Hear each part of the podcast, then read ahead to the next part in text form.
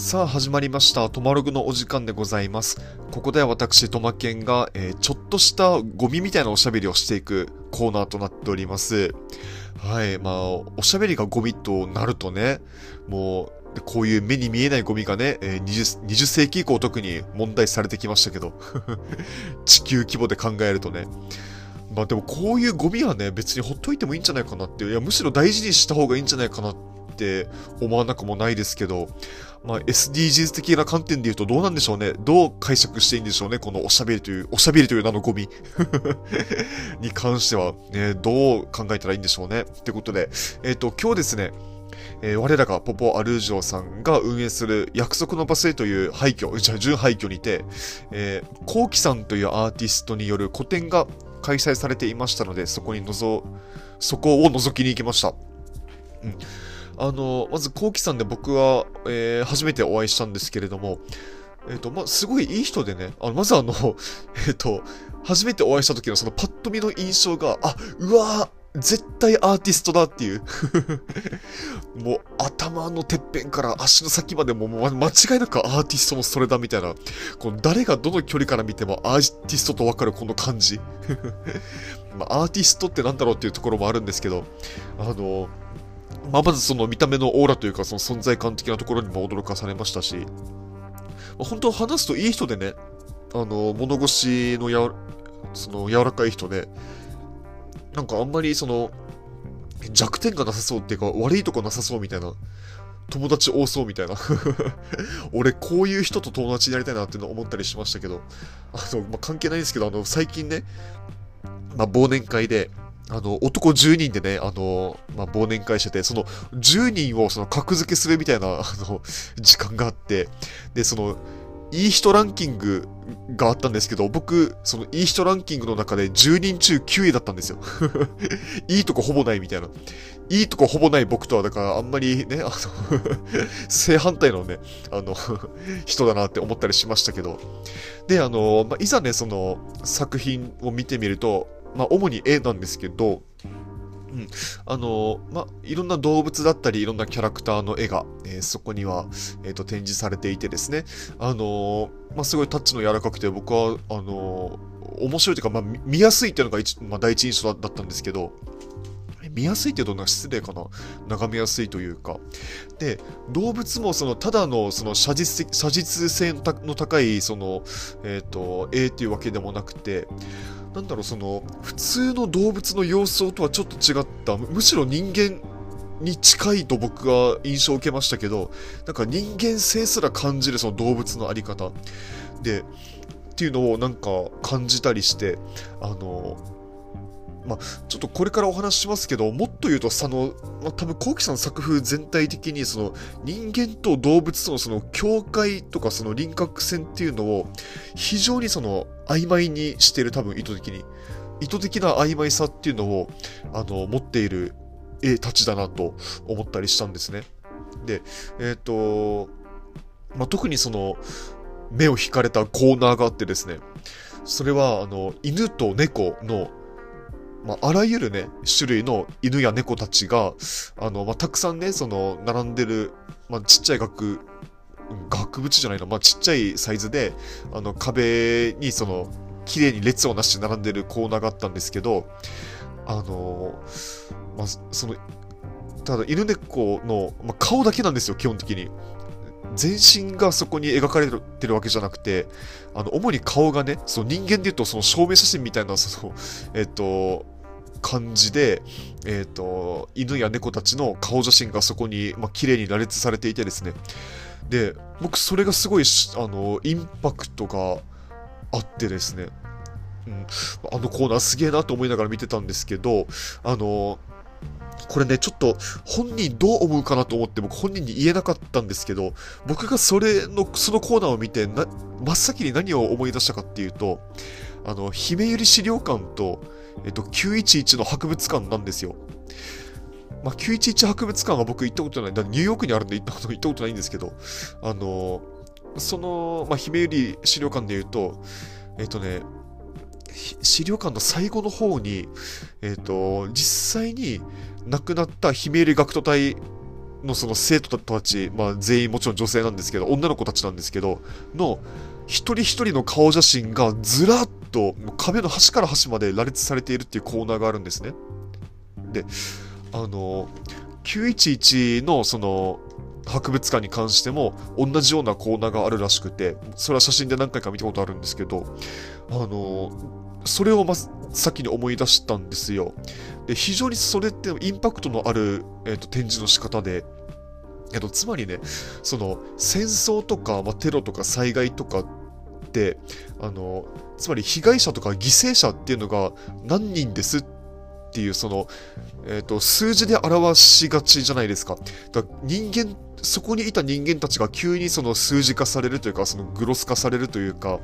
あの、まあ、もちろん数字でしかまとめられないからっていうのもあるんですけど、あのまあ、数字で、えー、まとめられてしまうと。で、数字でまとめられてしまうと、あんまりその、えっ、ー、と、生々しい印象っていうのを受けづらいんですけど、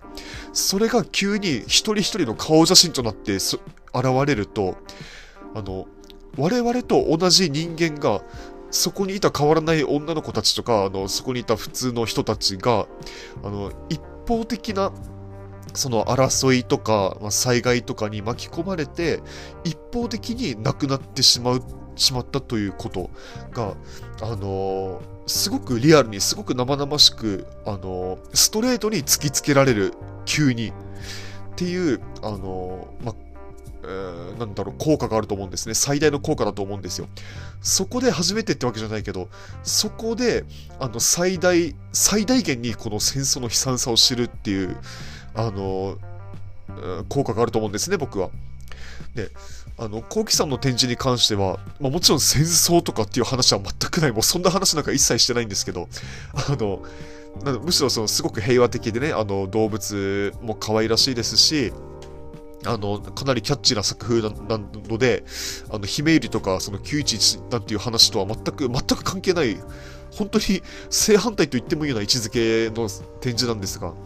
ただその犬猫のあのそれぞれの顔をですね、えっ、ー、と、羅列されたのを見ると、あの、なかなか衝撃的だったわけで、えっ、ー、と、なんていうのかな、まあ、僕はこれまで、えっ、ー、と、まあ、犬や猫を可愛いと思うことはもちろんたくさんあったんですけど、まあ、僕買ったことはないんですけどね。えっ、と、まあ、犬や猫を犬や猫としか思ってなかったんですよ。えっ、と、つまりその犬は犬なりの、猫は猫なりの、それぞれのなんか記号性が強すぎて、あの、そいつらがどんな表情をしているとか、どんな性格をしているとか、笑っている、怒っているとか、あの、そういうところにまであんまり目がいかない方だったんですよね。うん。だから、あ、犬ですね、あ、猫ですね、ぐらいにしか 思ってなかったんですけど、その犬猫を見つけても。だとそのたくさんその犬猫のねその顔の絵が並べられてるのを見るとまあ当たり前なんですけどあの犬や猫にもいろんな種類があって同じ種類の中でもいろんな顔つきがあっていろんな表情があってで、まあ、おそらくいろんなえっと思考があってねその犬は犬なりの猫は猫なりの思考があってだからえっ、ー、と、人それぞれですよねっていうか、犬それぞれですよね、猫それぞれですよねっていうのが、あの、すごくシンプルによく伝わるっていうのが、あの、僕が受けた印象なんです。それがすごい良くて、あ、あの、まあ、犬や猫も動物と一緒ですね、みたいな。あ、違う、人間と一緒ですね、みたいな。あのすごく安直な、安易な あの結論を抱きそうになりましたけど。うん、そうなんです。あのまあ、ちょっと話変わりますけど、最近ね、えっ、と、ワールドカップの勝敗予想で、なんか、猫を使うとかタコを使うみたいななんかあるじゃないですか。えっ、と、まあ、一番古い記憶だと僕はその2002年の日韓ワールドカップで、ななんかタコを使って勝敗予想させて、おおすごいってなって、最後にはそのタコを食うみたいな なんか、を見て、僕その時から、なんか人間ってななんだろうみたいな思ってたんですよ。その、まあ、特に動物を眼差す時動物を見つめる時の人間って一体何なんだろうみたいな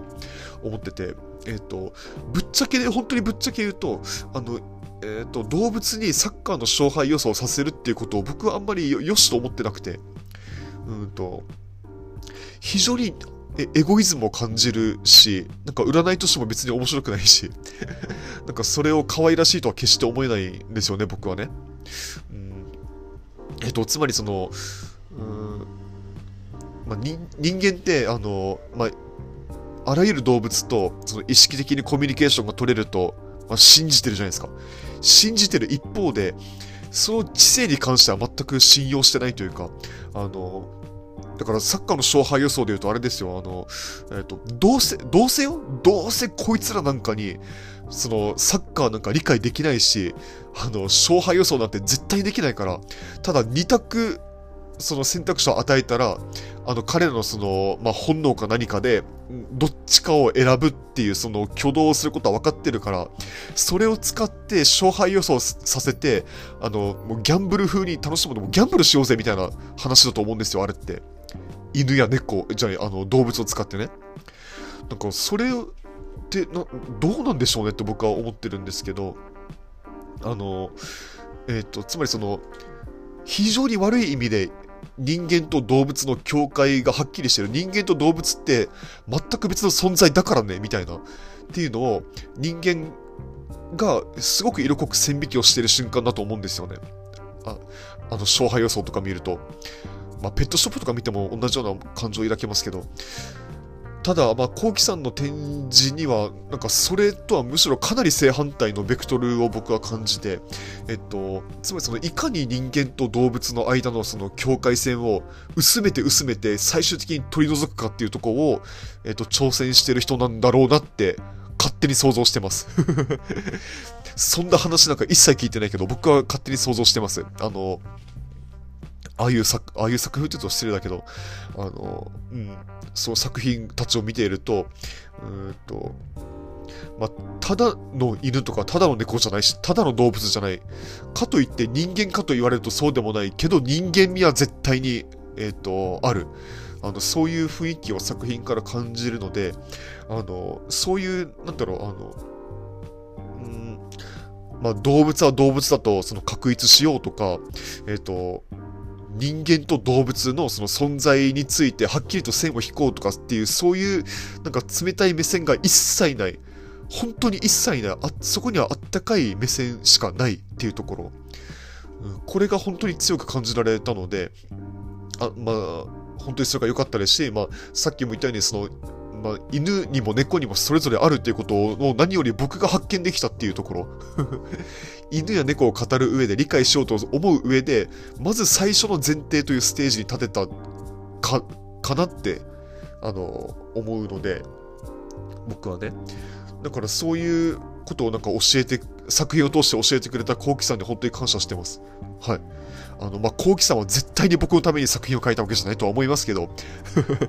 僕は、あの、そうやって汲み取りました。うん、